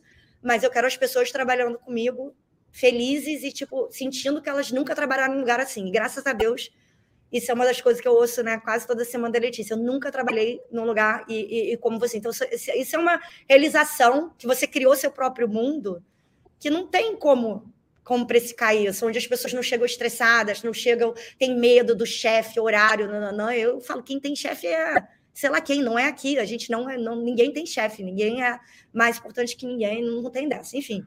Então, criamos o nosso mundo, e aí a gente fez uma reunião, né? Com, eu falei com a Letícia, falei, a gente tem que nichar para os médicos, a gente tem que nichar, a gente vai começar um canal do zero, esse canal já era, eu não aguento mais receber foto de órgãos sexuais e oferecendo camelo para casar comigo. A gente vai começar um canal do zero e a gente vai fazer um curso só para os médicos. Aí ela, tá bom, eu concordo plenamente, não sei o que, assim, pulou no barco. Eu falei, agora a gente tem que convencer os velhinhos. Aí liguei para os velhinhos falei, olha, é, eu acho que a gente tem que nichar, não sei o que. Eu falei, pai, eu nunca tive tanta certeza de uma vida. Lembra quando eu casei com o Fabiano? Que eu falei para você que ele era o amor da minha vida, que, cara, eu tô casada com ele há seis anos agora deu certo. É essa certeza que eu tenho agora que a gente tem que nichar. E aí, meu pai, graças a Deus, e o Paulo falaram: tá bom, a gente tem que nichar, mas a gente vai nichar para profissionais da saúde. A gente não vai nichar só para médicos. A gente tem como ajudar essas outras profissões, seu método vai ajudar, a gente vai nichar. Aí a gente fez outubro de 2021, ano passado. Comecei meu canal do zero, né? E criei o curso Consultório High Ticket e não sei por que, depois que começou essa coisa de curso consultório high ticket, agora tudo é high ticket, né? Para o meu desespero. Fui lá, registrei. A única pessoa registrada na minha frente é o Flávio Augusto, mas é o WhatsApp, né? É coisa de inglês. Tá, né? Registrei. Eu falei, curso consultório high ticket. Por quê? Eu tinha outro problema também. Eu olhava. Quando eu era do Expert em Vendas, é, algumas pessoas me olhavam e falavam, ah, Patricinha da Zona Sul, não, não, ela só vendeu seguro porque ela conhecia não sei o quê. Eu era o avatar transformado em vendas, mas eles não tinha muita gente que não me comprava, porque achavam que a minha vida foi muito fácil, que eu tive alguma coisa assim, não, não colava. Eu não tinha aquela história. Eu vi você também já falando em algum podcast. Eu vim de uma família que eu plantava a comida que eu comia, que eu não sei o que. Eu não tinha uma história assim. E nada de errado com isso. Não era a minha história. Então eu falei, gente, eu já sei. Eu sou uma paciente high ticket, eu já vou em médico que cobra dois mil reais a consulta, eu já vou em médico particular aqui em Nova York, menos tanto seguro. Esses médicos e esses profissionais de saúde mudaram a minha vida. Então, a gente vai criar um curso que é na visão do público-alvo deles, que é a paciente high ticket. Então, eu sou o público-alvo deles, eu não sou profissional de saúde. E vai ser uma forma de eu retribuir, né? Eles aumentaram o faturamento deles, que o médico não quer, e os profissionais de saúde não quer ficar rico, ganhar dinheiro, comprar o carro. Ele quer ir para os congressos dele. Ele quer buscar o filho dele, a filha dele é 5 horas da tarde na escola, e ele quer não trabalhar no sábado. Isso é muito mais importante para eles do que o dinheiro. Então, eu falei, a gente vai ensinar eles a faturarem mais, a atenderem nós, paciente high ticket, a passar o preço, que era uma coisa que nenhum curso falava. Falava para ter orçamentista, não sei o que. Ela falei, isso não existe. Você que me passa o preço, principalmente de, proto, de protocolo, tratamento, cirurgia. E hum, a gente vai fazer o curso para eles. Aí meu pai e o Paulo me ajudaram, a gente estruturou todo o curso. Os caras, assim, são meus, né, analítico, planilheiro, sei que, muito, muito bons, tráfego, não, não, não. Eu comecei o canal do zero, Érico, zero seguidores, em outubro de 2021. Zero, zero. Estou aqui, não, não, não. Antes ia ser cliente high ticket. Depois que eu tive, na primeira semana, essa sacada de fazer só para a área da saúde, né? E só alguns profissionais da saúde, porque eu não atendo cabeleireiro, no meu método não serve para podólogo, não serve para é, personal trainer, para vários profissionais, esteticista, não, não dá. Aí eu super nichei e eu, desde o início, sou uma pessoa um pouco mais pro lado polêmico. Eu falei: olha, esse canal, eu, tô, eu fiquei traumatizada com o negócio dos árabes. Então eu falei: só entra aqui no meu canal quem é né, o avatar, não sei que tal. Eu pedi para todo mundo não me seguir, nem minha família me segue. Eu tenho um perfil que é esse aqui, que é privado.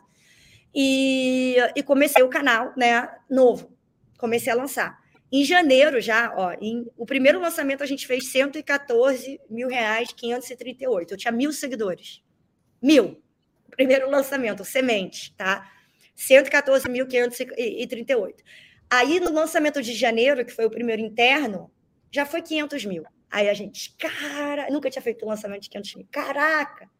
Só que aí, durante o ano, meus lançamentos, porque nenhuma história linear, né? A gente passa por tudo, começaram a cair. Comecei a fazer 300 mil, não sei o quê. Comecei a ficar, caraca, eu tô fazendo de errado. Aí, nas análises, cara, no Insider, é, Rafael Batista falando da Roma, me explicando né, vários pontos cegos que tinha no meu lançamento, é, a Vânia também. Cara, eu só tive análise assim incrível. O resultado foi que a gente estava morrendo de medo, morrendo de medo de lançar durante essas eleições, aquela história toda, a gente até diminuiu o investimento, né? a gente fez o nosso primeiro lançamento de sete dígitos, agora em outubro, em quatro dias. É, então, não foi sete em um, mas foi sete em quatro. Foi muito bom. E a gente fez um total de faturamento nos últimos 12 meses de. Ó, não, desculpa, foi de outubro até, até agosto, né? Esse, não, não, não, de outubro a outubro, desculpa. 2 milhões 938 mil 531 e 26 centavos. Né, nesse, no primeiro ano. No primeiro ano. E eu virei faixa preta em agosto, no lançamento de agosto, que a gente já tinha feito 750. Quem contou foi o gerente da Hotmart, porque a gente estava contando para menos o faturamento. Conta, é, conta os juros, conta umas coisas que a gente não estava contando, sabe?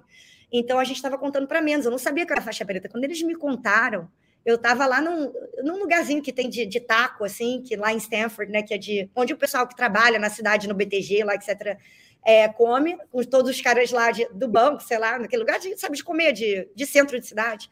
Tava comendo, eles me contaram, eu comecei a chorar, mas eu comecei a chorar tanto que perguntaram, cara, o que que tá acontecendo? Eu, não, não, it's good, it's good, don't worry, don't worry.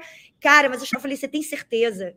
Conforme, é, confirma com a ignição. Não, a gente não é, não, a gente ainda falta para virar. Eu não acreditava que eu tinha virado faixa não acreditava, eu chorava, chorava, eu falei, cara, faixa preta, imagina um dia eu tendo um podcast do Érico. Falei, cara, Não, não é possível isso. Chorava, chorava, chorava, assim, muito feliz, assim. Virou a faixa preta número, tem na plaquinha atrás, qual que é? Número... Agora é a melhor parte. Meu pai está aqui do meu lado me assistindo. É 238 e a gente é obcecado com o número 8. A gente estava na França agora no, no, no, verão e eu dei vários números 8. Meu pai, meu pai, tudo é 8. Eu só saio na saída 8 na minha cidade Cara, minha placa veio 238. Eu falei, pai, minha placa 238. Não acredito. Assim. Aí, é... que mais que eu não posso esquecer de falar? Eu acho que é mais ou menos isso, mas é, a gente passou... aprendizado.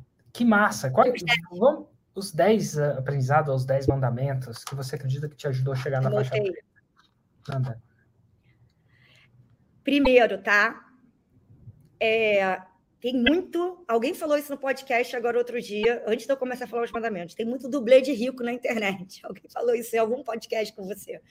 Então, o maior desafio antes de tudo virar faixa preta é você entender que você tem que. Isso todos falaram, então não vou repetir, porque é seguir o método, e foi o que eu aprendi lá desde o do Blue Book. Segue o modelo e segue cada detalhe, não discute. Entendeu? O Rafael Batista que voltou botou meu lançamento na segunda, quarta e na sexta, coisas básicas, assim, ah, não, mas achei que era quinta, não sei o quê. Então segue o básico.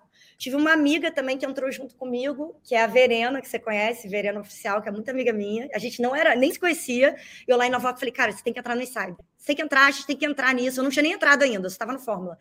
É, fulano tá isso, contei a história do mentor Luciano, você que entrar, entrou junto comigo. E o que ajudou também foi que a Verena virou faixa preta em um ano.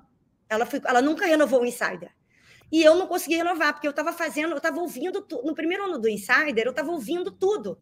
Todos os cantos da sereia, coisa americana. Tipo, ela nunca renovou o Insider porque ela foi para o Plat, porque ela já virou. Exatamente. Já... Ela foi para o Plat 2 para 10. E eu falei, cara, não é possível. Se a Verena conseguiu, mesma história da Marcele. Se a Verena conseguiu, eu também consigo virar faixa preta. Por que, que eu não virei faixa preta um ano? O problema sou eu. Então eu olhei e falei: o que, que eu fiz? Eu liguei para ela e falei: Vê, o que, que você fez que eu não fiz? Vamos lá era as análises. Ela era obcecada. Cara, a Verena, assim, ela tá, deve estar escutando esse podcast. Ela é, assim, gente, nós duas somos alucinadas, mas ela tem um nível de, de garra de que, assim, ela, ela toma banho com AirPod, cara, ouvindo análise.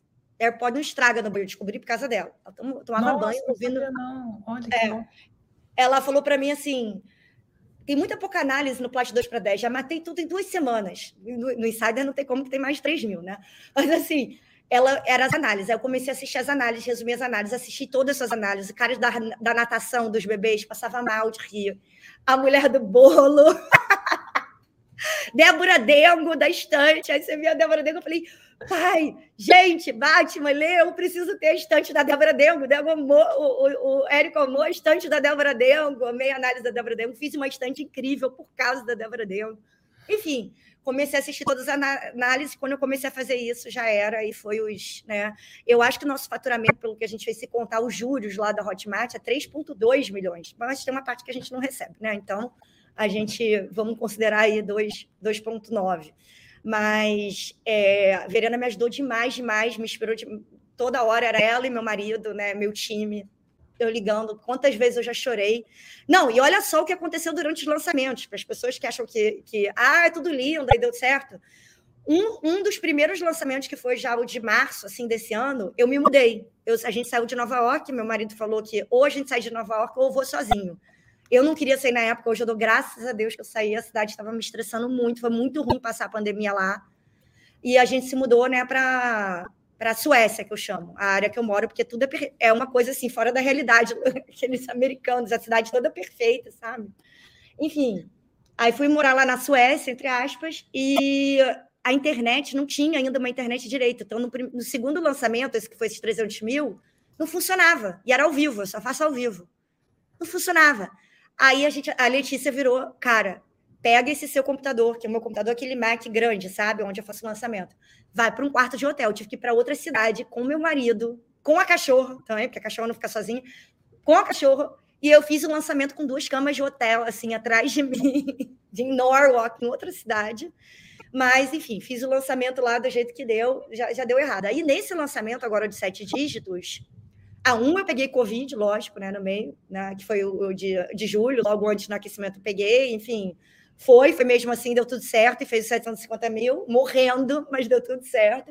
Uhum. E nesse lançamento agora, que foi o, o mais sinistro de todos, tinha tudo assim, eleição, Copa, tudo acontecendo. Eu só lancei, tá? Porque você insistiu, porque você falou tem que lançar, nem que seja, enfim, lá no Insider, né? Todo mundo falou no, no Plat, eu estava no Plat 6 e 7 né? Não estava mais no Insider, estava no Plat 6 Insider, já tinha feito. Porque, obviamente, Eric, qualquer coisa que você vender, eu vou comprar. Eu já falo, não quero mais cópia, não quero gatilho mental.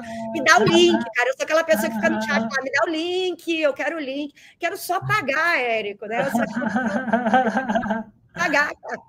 Chega, chega, chega, como nervosa. Aí É, Take nesse... my money. Take my money. Take my money, não, não, não. Só fala quanto é que é, à vista, quero um desconto, é isso. Tá. Take my money. Mas, mas deixa, eu só, deixa eu só focar do, dos aprendizados. Então, o primeiro aprendizado segue o método, pelo que eu entendi. Sim. E o segundo? Segundo aprendizado, tá? Não falta tempo, falta prioridade. Então, a primeira prioridade, não falta tempo, falta prioridade. A primeira prioridade, você vai ter que abrir mão de muita coisa. E um exemplo que eu queria dar disso, né, que era essa história que eu estava entrando agora. Eu estava nesse último lançamento e eu descobri que eu estava grávida. E eu engravidei muito rápido. A gente já queria ter filho, mas assim, eu me preparei, tirei o dia, essas coisas, eu achava que ia demorar um tempo para engravidar, porque eu tenho 39 anos. Eu engravidei um mês e meio.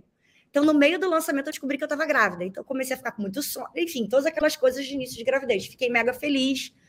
Tudo. Cara, no dia do CPL, aí vem a prioridade, né? No dia do CPL1, quando eu captei mais leads, a gente estava captando muito lead, a gente tinha investido menos, a gente tudo assim alinhado. Eu comecei a sangrar dois minutos antes do CPL1 ao vivo.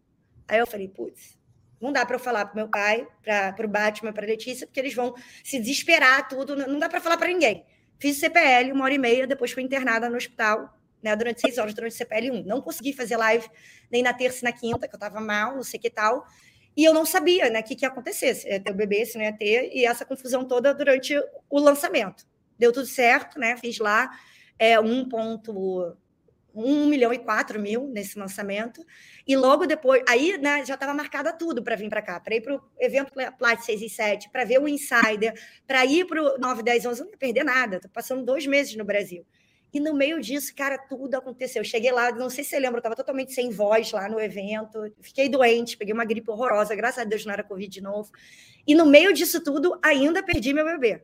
Então, no meio disso tudo. E tinha esse final de ano agora, tudo marcado. Meu implementation day para meus alunos, aula de tirar dúvida. E aí que entram, né, esses, o, o meu avatar, os profissionais da saúde eles e elas já passaram por tanta coisa e continuam atendendo a gente, já perderam filhos. Aí várias me contaram: ah, eu perdi, eu não sei o que, não, não, não, não, e atendendo a gente, salvando a gente. Eu falei assim, cara, eu não posso, até porque eu amo né, o que eu faço, então eu não posso cancelar nada, porque é, o que está em jogo é muito grande, né, para eles terem esses resultados que eles estão tendo, que reflete diretamente na gente, no paciente ser muito melhor atendido. Né? Eles aumentarem o faturamento, atenderem com mais calma, atender um dia na semana de graça as pessoas carentes, vários dos meus alunos estão fazendo isso.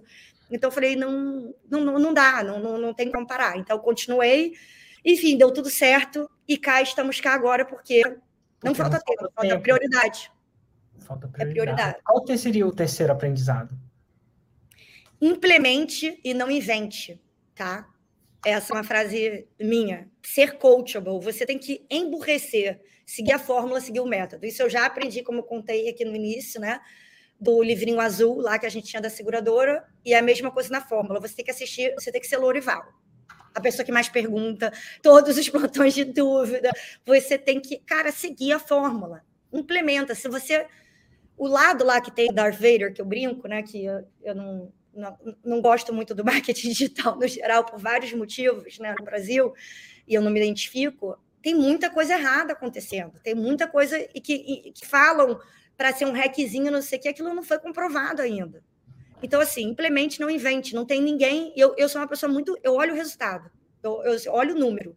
Ninguém tem mais resultado do que Érico Rocha, fórmula de lançamento e ignição de faixa, e essa quantidade de faixa preta não tem, não tem como, discutir resultado, você não se discute, a prova. Então, é isso, eu sou obcecada em seguir o método, implemente, não invente, eu falo isso para os meus alunos também. Se você quiser misturar minha, a minha, a minha dieta com os outros, não vai funcionar. O meu método envolve você nem postar no Instagram. Eles odeiam, né? Ser blogueirinho, não sei o que. Tá. O meu método é outro universo. Se você misturar a dieta da proteína com a dieta do South Beach, não vai dar certo. Você, no mínimo, até vai engordar. Então, implemente, não invente e case com uma dieta, né? Case com uma dieta. Quarto aprendizado. Essa você me falou lá no Plat 6 e 7, é, não nessas palavras, mas que me tocou muito é, ter muita humildade. Você começou muito lá no o evento falando que a gente vai no 9, 10, 11, que as pessoas falam com a gente, não sei o quê. E, cara, time que está se achando perde de 7 a 1. A gente já viu isso na Copa, né? Então, assim, quanto mais faixa preta você virar, é, ter noção que a gente está aqui para ajudar as pessoas. Eu tenho hoje um canal no YouTube privado com mais de 200 depoimentos. Meu curso começou há um ano. De gente que triplicou, quadriplicou. Eu tenho, eu tenho profissionais da saúde que faturavam 8 mil, estão faturando mais de seis dígitos por mês. Que estão viajando a primeira vez com a família, que estão pagando plano de saúde dos pais, que estão atendendo de graça um, dois dias na semana. Isso, assim, Nossa. é isso que está em jogo e não você andar todo de logo, andar de sei lá o quê, pirar o cabeção no dinheiro, entendeu? O que está em jogo é a, vida que você transforma das pessoas, isso que é o mais valioso, né? O, o, faixa preta. E isso a gente vê vários falando né, no podcast, que é isso mesmo. Chega uma hora que dinheiro, dinheiro é bom, maravilhoso. Sou uma pessoa fresca, não estou falando que não vou fazer hipócrita aqui, não, tá? A fada sentada, eu gosto de coisa boa, mas nem se compara com a, a transformação que você consegue gerar na vida das pessoas que você consegue. Mas nem se podia estar ganhando 100 reais por mês, que eu estaria é, muito mais feliz com os resultados do que com o dinheiro, entendeu? Então, essa unidade. É, o outro. Quinto aprendizado. Cara, quando você entra no marketing digital, você está no mundo paralelo. E se você vem numa, de uma sociedade, uma cidade muito tradicional, que, né, que eu vivi, muito provinciana, todo mundo acha que você é maluco todo mundo acha que é piramideiro, que você está é, dando golpe nas. Sei lá, tem, tem um bando. E às vezes as pessoas nem falam sobre o assunto, elas, elas fingem que não está acontecendo ali. Tipo, virei faixa preta.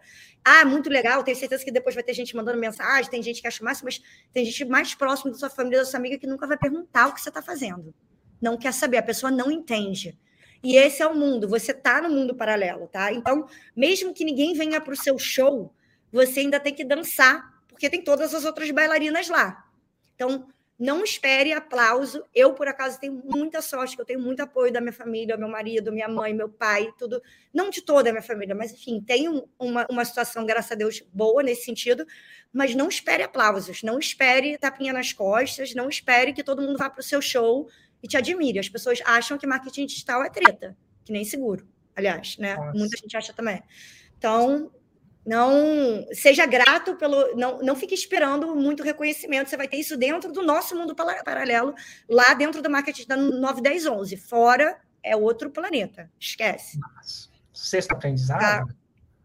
Relacionamentos pessoais influenciam demais os seus resultados no trabalho. Então, tenha muita integridade com a sua família. Eu e meu marido, a gente vive lá, né? Então, sou eu, ele é minha cachorra, só mora a mãe dele lá. A gente tem uma vida muito, graças a Deus, abençoada nesse sentido, que a gente não tem essas interferências. E aqui, se você está no Brasil e ainda convive na mesma cidade com todo mundo, você tem que se blindar. Tá? E se blindar do quê?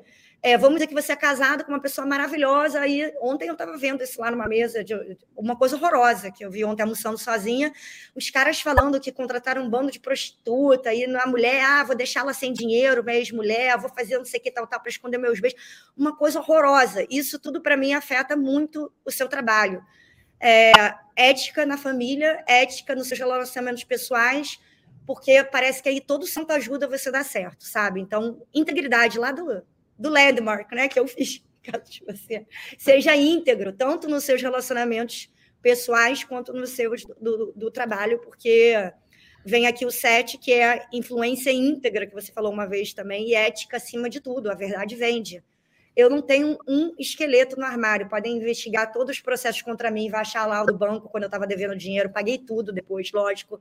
Eu não tenho um segredo. Você pode investigar minha vida inteira no LinkedIn, no negócio, ou compliance. Fui eu mesma que me denunciei, foi a única na seguradora na vida, eu mesma que deixei o documento errado e me denunciei para o compliance. Eu não tenho um esqueleto no armário. Então, ética é, integridade, verdade acima de tudo, que eu falo para meus alunos também. A verdade, por pior que ela seja, é melhor do que qualquer mentira. Então, não tem jeitinho com paciente, com preço, cobra de uma coisa, cobra de outra, é a verdade sempre, tá? Massa. Oitavo aprendizado. Ah, esse aqui eu, eu tive que falar também que é bem importante, porque ninguém falou no seu podcast. Quem olha faturamento não olha coração. Ética vem antes de faturamento. Cuidado com quem você escolhe se aproximar no marketing digital. Tem muita coisa errada. É, eu, eu vivo em outro universo, eu moro nos Estados Unidos, onde você falar que mora em outro estado para pagar menos no seguro do carro, você vai preso. Então, o buraco é bem mais fundo.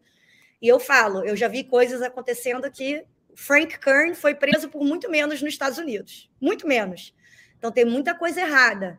Então, fique esperto, esperto a quem você quer é, se, se associar, a quem você quer como seu mentor. E eu sou suspeita para falar, porque eu investiguei tudo da sua vida, eu sou meio Larry Grenville, não sei o que e tal, e eu sei que, para mim, cara, ninguém ninguém bate a sua honestidade, a sua integridade, tá?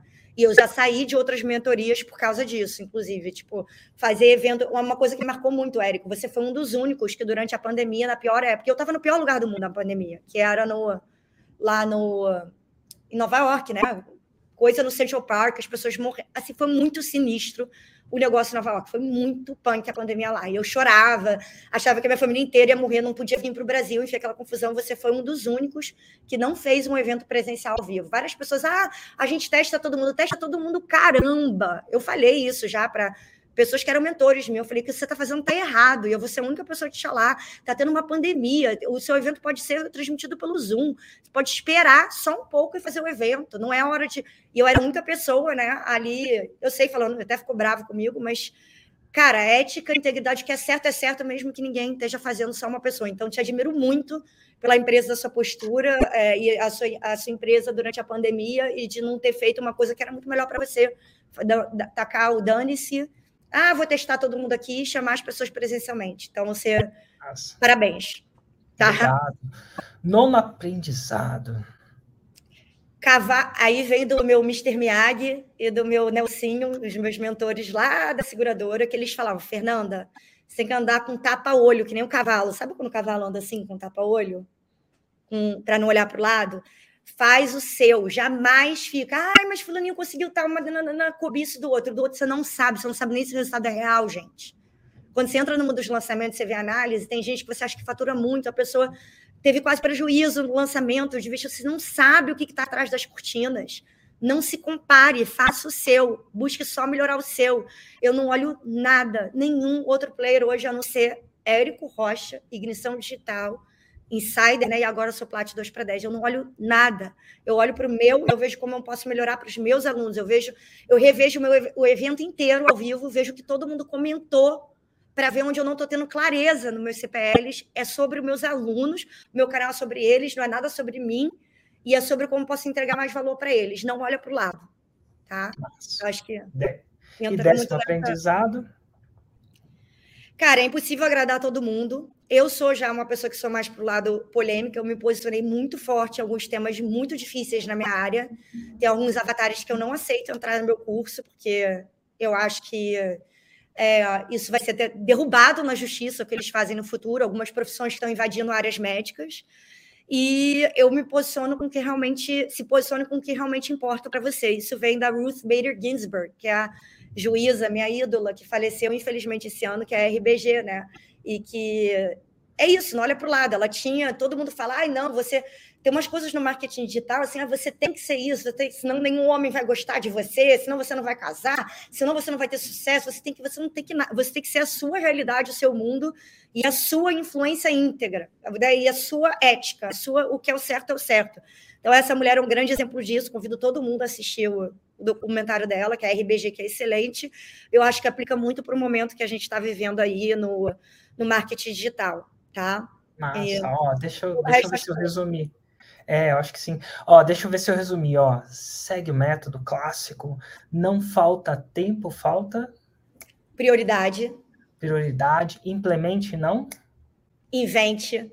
Invente, humildade. Não espere aplauso fora desse mundo. É muito estranho para eles, ainda vai ser, para mim ainda é. é para mim é, imagina para vocês que estão começando se blinde dos seus relacionamentos. Seja, tenha, não tenha esqueletos no seu armário. Seja íntegro não só no seu negócio, e sim fora do seu negócio, todas as áreas da sua vida. Influência íntegra, não tem esqueletos no armário. Quem olha faturamento não olha coração. Quem olha só faturamento não olha coração. Cavalo tapa o olho, assim. O olho, né? às vezes é difícil. A gente vai entrar num evento agora, 9, 10, 11, e quantas pessoas não vão estar lá dentro? Vão estar lá de corpo presente, mas não vão estar lá tapando o olho. Principalmente das coisas que vão te tirar da sua rota, né? Do, da, do seu trilho, da sua estratégia. Sabe o que aconteceu? Sabe, eu tenho que te contar isso, pelo amor de Deus. A gente estava naquele breakout room do Insider, sabe? Aí eu tava lá, só que eu tava, tipo, comendo, nem sei o que eu tava fazendo, minha câmera tava desligada, né? E o resto, todo mundo era faixa verde, faixa marrom, etc. Eu acho que eu era a única faixa preta dessa sala. Aí, olha como é importante tapar o olho para todo mundo que vai ver esse evento tá ouvindo essa live. Chega uma pessoa e fala: Ah, eu fiz uma análise, né? O não disse quem analisou, mas ele falou que eu tenho que, eu não validei minha oferta, tem que fazer outro semente. Porque quem comprou de mim era uma pessoa que já conhecia, não sei o que ela estava contando. Aí vem uma pessoa que é faixa verde, ou se nem sei quanto que é o faturamento, enfim, está começando, e falou, mas tem certeza? Porque faixa preta também erra, porque não sei o quê. Tem certeza que não validou? Você vendeu, faz o interno. Começou a falar, aí, cara, eu não aguentei, eu liguei a câmera e falei, olha só, eu sou, né, faixa preta agora, eu, eu quero, aliás, começar a fazer análise, seria uma honra para mim, até porque eu vou aprender para caramba. Agora, a gente não viu a análise dela, a gente não viu o faixa preta, que tem mais, muito mais resultado que eu, qualquer outra pessoa aqui, falou para ela que a oferta não está validada, vocês estão discutindo. Gente, pelo amor de Deus, cara, escuta o faixa preta. Eu falei, pelo amor de Deus. Você não sabe nada do canal dela, do lançamento dela, a pessoa analisou. Quem é a gente para falar que o lançamento dela está validado, pelo amor de Deus? Então, assim, escuta, né? essas análises, essas pessoas são muito fodas que você colocou para colocar análise para gente. Escuta o seu faixa preta, cara. Seja coachable, seja. É, sai do salto. Nada, a gente. Né? Cara, é engraçado, na, na sua área teve feedbacks duros, né? Porque não dizer o Muito. Rafa Batista que você falou, ó, você está tá sendo minâncora, né? Uma alusão de Vanassi, tá todos os problemas. O Vanassi, é, perdão, está sendo minâncora, né? Então, às vezes, muitas coisas vão demandar muita energia para você recomeçar um canal, para fazer acontecer, mas é isso que o faixa preta tá, porque ele vem do campo de batalha e e às vezes a gente só quer escutar o que a gente quer escutar, né? Tem uma amiga assim. minha que chama Diva. A Diva falou, falou assim: ai, Diva, um dia ela tava falando assim, nossa, eu adoro seguir regras. Eu falei, você adora seguir as regras que você gosta de seguir, né? As que você Exatamente. não gosta, você não gosta de seguir, não, né? A gente, gente. viu de uma maneira boa, mas ela falou assim: é verdade, eu adoro seguir regras. E às vezes a gente que é só seguir o que a gente quer seguir e o faixa preta vai entrar para dar um feedback. A gente não pode comer batata frita de café da manhã todo dia. Você não deixa seus filhos fazerem isso. Como é que você quer comer batata frita? Você vai ter que comer brócolis de vez em quando. De você vai ter que seguir a dieta. A, a é, não gosto de brócolis, não, né? Tem uma coisa que é muito massa, que eu vi uma frase de um cara do Goldman Sachs, né? Que é dos meus tempos de banco, nunca trabalhei para o Goldman, mas é um dos, dos mais famosos. Ele acho que era um dono, eu acho que até o Warren Buffett mencionou, enfim. Legal. Sinceramente, eu não sei de onde está vendo esse sorte, não. Ele falou assim, cara, seja ambicioso. Seja ambicioso. Mas seja ambicioso de longo prazo. Ótimo.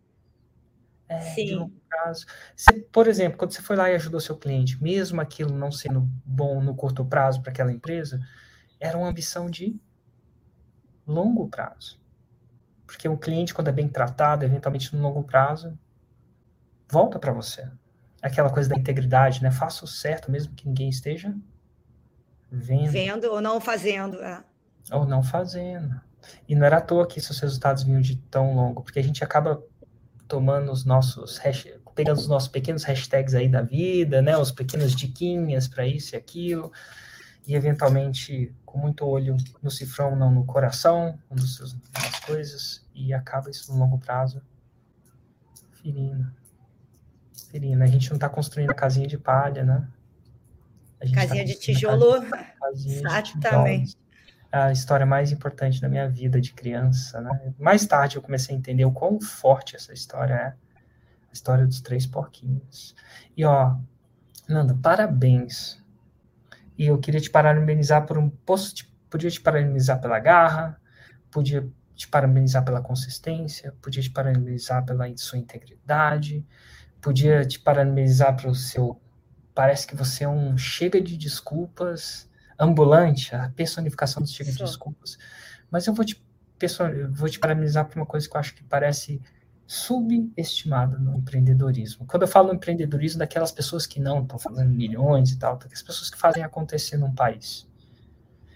Eu acho que o que, fora tudo isso que eu falei de você, tem uma coisa que eu consigo te parabenizar de verdade, eu consigo ver entre as linhas. Você é uma mulher corajosa. Maluca, Para... segundo alguns. Obrigada. É, alguns chamam isso de coragem, alguns por falta de entendimento chamam isso de maluquice.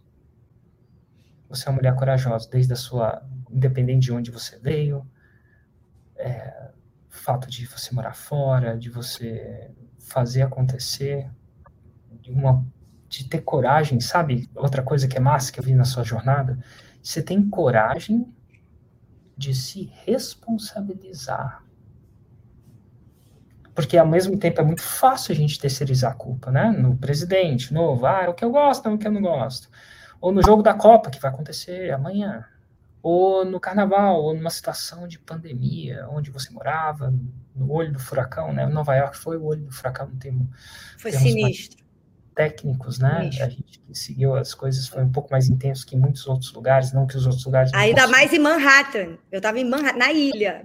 A galera tava morrendo mesmo lá, né? A gente via muito, muito.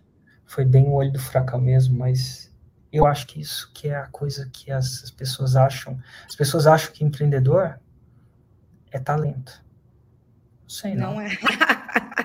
empreendedor é esforço só esforço dedicação e coragem. Coragem. De ver uma oportunidade e não deixar ela passar. Coragem de criar um canal do zero. Depois que alguém fala para você criar um canal do zero. Porque a maioria das pessoas, ah, me ajuda, me ajuda. Aí vem alguém e fala assim, deixa eu te ajudar. Não, não, tá tão confortável aqui. Tá me quentinho, ajuda. a aguinha tá... quentinha. você é uma mulher corajosa, eu vejo em você uma mulher que Obrigada coragem. E a coragem, não, nenhuma dessas coisas que você me relatou me, me, me dá a impressão da ausência do medo, não. Eu tenho muito medo. Tem, não gente... corro nem na rua sozinha, Érico. Eu tenho muito medo. Depois de que aconteceu vem... comigo, já... muito medo, mas. Então, lógico. É, você teve os seus poréns na vida, né? Sim. Mas você teve a coragem de lidar com eles. E, quiçá, se responsabilizar por muitos dele. Muita coisa que você fala, cara, não pode ser. Sou eu. Cara, para você olhar no espelho e falar sou eu é difícil. De você Sim. fazer isso, coragem de trazer seu pai para dentro. isso você graças fala, a Deus ele aceitou, porque ele é maravilhoso. Graças a Deus ele aceitou. É, mas quando a gente traz a família para dentro é mais forte. É o seu pai. Ele que te deu a sua educação, Perdão, não foi ele, foi você e ele, que você também deve ter feito sua parte, mas ele que trabalhou ali para pagar os boletos. Isso é quando você traz uma pessoa para dentro. É coragem. Coragem, vem no meu sonho. Vem. E eu queria. Tem uma parte que eu quase chorei de verdade. E Sério? é uma coisa que, que eu acho muito louco, assim. Eu queria também reconhecer o seu marido por acreditar em você. Ele é assim, nem sempre ele todo é mundo que apoia, né? Mas, pô, ele olhar ele no é olho e vai lá. Não é que você acertou mesmo? Com dois, três meses de namoro? Não é que você acertou. Acertei. Mas aí, aí, cara, coragem. Deus botou a mão na minha cabeça e falou: Pode chega, minha coragem. filha. Depois de 11 namorados, chega, minha filha, chega. Agora vai ficar tudo bem. E para ele também. Coragem. E a hora é coragem de casar? O máximo que podia acontecer é dar errado. E aí? É. Né? Eu pensei isso. Eu passo por... Mesma coisa do, do digital, o máximo pode acontecer. Quer dizer, eu já acho que não tem como dar errado, tá? É só você descobrir onde você está errando. Porque se está dando errado, você está errado. Mas as pessoas têm medo de tentar, né?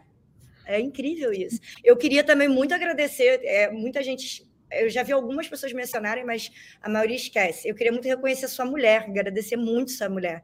Porque eu vejo muito no Fabiano, do Fabiano na Ju, e a Ju sempre do seu lado, e a história dela falando lá que você ia comprar o um negócio do, do, do, Fórmula lá do Jeff Walker, a história toda que você conta dela, a sua integridade com a sua família, de até colocar agora seus filhos, eu me espelhei muito isso em você, você eu, pelo que eu entendi, você falou, não quero meus filhos inseridos nisso aqui, eu vou levar eles para o homeschooling para ele ter né, um mundo paralelo deles que eu quero que eles leiam aí, eu vi que eles, você botou eles para ler o como influenciar as pessoas e fazer amigos e influenciar pessoas.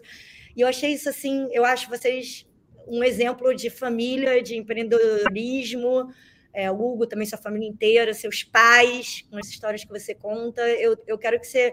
Eu não sei se você tem noção da dimensão do que, que você mudou o Brasil e você mudou a vida de tantas pessoas com Começando por aquele podcast Faixa Preta, que eu já ouvi tantas vezes, já chorei tantas vezes lá no meio da rua, em Nova York. Tantas vezes que se tomou uma, né?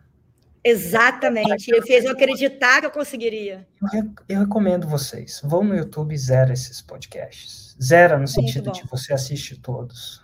Porque se você ouvir muitas vezes, eventualmente, da boca das pessoas que estão aqui, que não recebem para estar tá aqui, que estão aqui pela generosidade de trazer mais pessoas para esse, esse mundo paralelo, você vai se tornar, você que está assistindo, pode se tornar um faixa preta de tanto ouvir. Diz-me com quem andas, né? E quando a gente e quando a gente escuta um faixa preta, às vezes a gente conta coisas aqui que a gente não conta nem para os amigos mais próximos, né? Minhas amigas, Verena, Débora Dengo, Bárbara, Bruna, Olinda, lá todas as amizades que eu fiz dentro desse programa, gente. Ah, é, é surreal, entendeu? É, e, ah, cara, você mentiu pra gente sobre uma coisa, eu tenho que falar isso. Você mentiu ai, pra ai, gente. Ai, ai, ai. Você mentiu, tá? Você, quando você faz o evento, a fórmula, ou você abre vagas para o insider, tudo, você fala as entregadas e você fala que é um um curso, uma mentoria de marketing digital. Não é. Isso vocês estão todos mentindo da ignição digital. É esperança, é você empreender, é você dar dignidade para sua família, porque é, quem tem esses problemas com tem muita gente que tem problema em achar que ficar rico, ganhar dinheiro, é tá fominha, tá fazendo algo de errado. Você também já falou sobre isso quando você achava, né, lá em Brasília. Não é, é sobre você ajudar as pessoas. Você, com seu curso, tem tantos aí, a Débora Dengo ontem contando também do, do curso dela, né? Da pessoa que é, conseguiu, enfim, um emprego. Aí tem curso das pessoas que, desde o fazer pão, até aquele podcast da mulher que não acreditava em você, lembra? Do marketing, que fazia pão e a, mudou, a, as famílias se uniram, deixa de fazer pão você o, o, ripple effect que você tem na vida dos seus alunos, dos seus mentorados, vai para os alunos deles e, e, muda o empreendedorismo e a condição financeira das pessoas do Brasil. Você ter dinheiro, você ter escolha, você ter um plano de saúde, você curar que nem o faixa preta, né? O, o Vanassi tem um filho que teve um problema sério de, de, de saúde, teve outros faixas pretas que tiveram um melhor tratamento, puderam viajar, tinham câncer. Então, assim, o que você faz, vocês todos, porque é um time que nem eu, não sou eu, é meu time, é, é meu time que criou isso para os meus alunos. É, vai muito além de ser um curso que ensina, como às vezes falam de você, que eu fico com bastante raiva, um curso que ensina a vender cursos, vai se ferrar. Que curso que ensina a vender curso? Como se fosse, entendeu? Uma coisa. É, vai muito além. Então, não é um curso de marketing digital, isso não é uma mentoria, eu nem sei como definir o que é o insider ou não tem como sair dessa fogueira, não tem. Eu venderia tudo que eu tenho para continuar dentro. Se eu passasse qualquer que nem eu passei, né? Meu faturamento começou a cair, eu não tinha esse dinheiro, eu, né? Eu podia ter investido esse dinheiro em tráfego, enfim. É, eu faço o que eu tiver que fazer para continuar dentro da minha fogueira, porque me faz bem pra, como pessoa também, tá? Vai muito além do empreendedorismo. Então, essa foi a única mentira que você contou. Ai, obrigado. Fernando, tá? um abraço e agora te vejo amanhã. Até amanhã. Tá bom? É, eu tô lá. Tô indo, a gente está indo para São Paulo, nós quatro irmãos siameses. Vamos te abraçar. Eu vou te abraçar lá ao vivo junto com meus velhinhos e com a Letícia. E a Verena, e a Débora Dengo, e a Bárbara, a Bruna, vamos lá todas juntas. Show de bola. Um abraço e até lá, então. Tchau, tchau. Obrigada, Érico. Obrigada por tudo. Gratidão pela sua vida. Não pare, por favor. Não vou, não vou. Tá bom? um abraço. Obrigada. Beijo. Obrigada.